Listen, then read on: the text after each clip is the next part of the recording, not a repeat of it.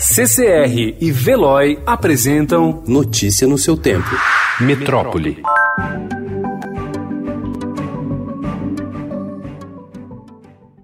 A Agência Nacional de Saúde Suplementar decidiu exigir garantias de atendimento a clientes inadimplentes de plano de saúde durante a crise da Covid-19. A medida é uma das contrapartidas para desbloquear cerca de 15 bilhões de reais do fundo de 54 bilhões de reservas técnicas e operadoras do setor. Cerca de 50 milhões de brasileiros são atendidos por operadoras privadas de saúde e mais de 150 milhões dependem do sistema público, o SUS.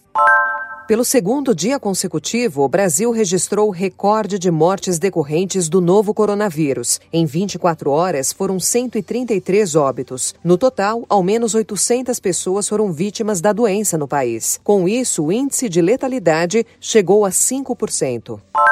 Com pressa pelo avanço da pandemia do novo coronavírus, o governo prepara uma operação de guerra para trazer de forma mais rápida as 240 milhões de máscaras o Ministério da Saúde está comprando na China. Poderão ser contratados de 20 a 50 voos em aviões comerciais para buscar os produtos.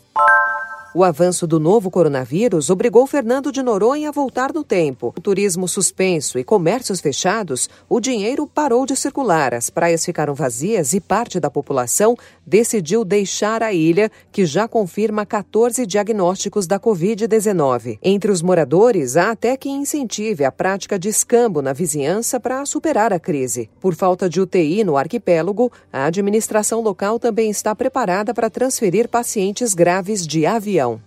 Quatro das maiores comunidades do Rio já tiveram pelo menos seis mortes confirmadas por Covid-19.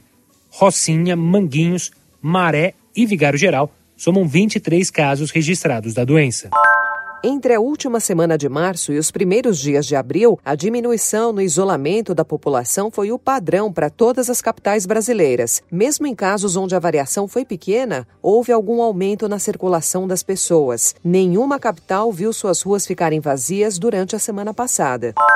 A extração ilegal de madeira corre em ritmo acelerado na Amazônia, fazendo com que o volume do desmatamento acumulado de agosto de 2019 a março deste ano já chega ao dobro do verificado no mesmo intervalo anterior, quando a derrubada recorde da floresta virou alerta global. Uma área superior a três vezes a cidade de São Paulo já foi abaixo neste período. O coronavírus já entrou nas terras indígenas. Atualmente, há seis casos confirmados de contaminação por Covid-19 entre indígenas e dois óbitos, segundo informações da Secretaria Especial de Saúde Indígena. Notícia no seu tempo. Oferecimento CCR e Veloy.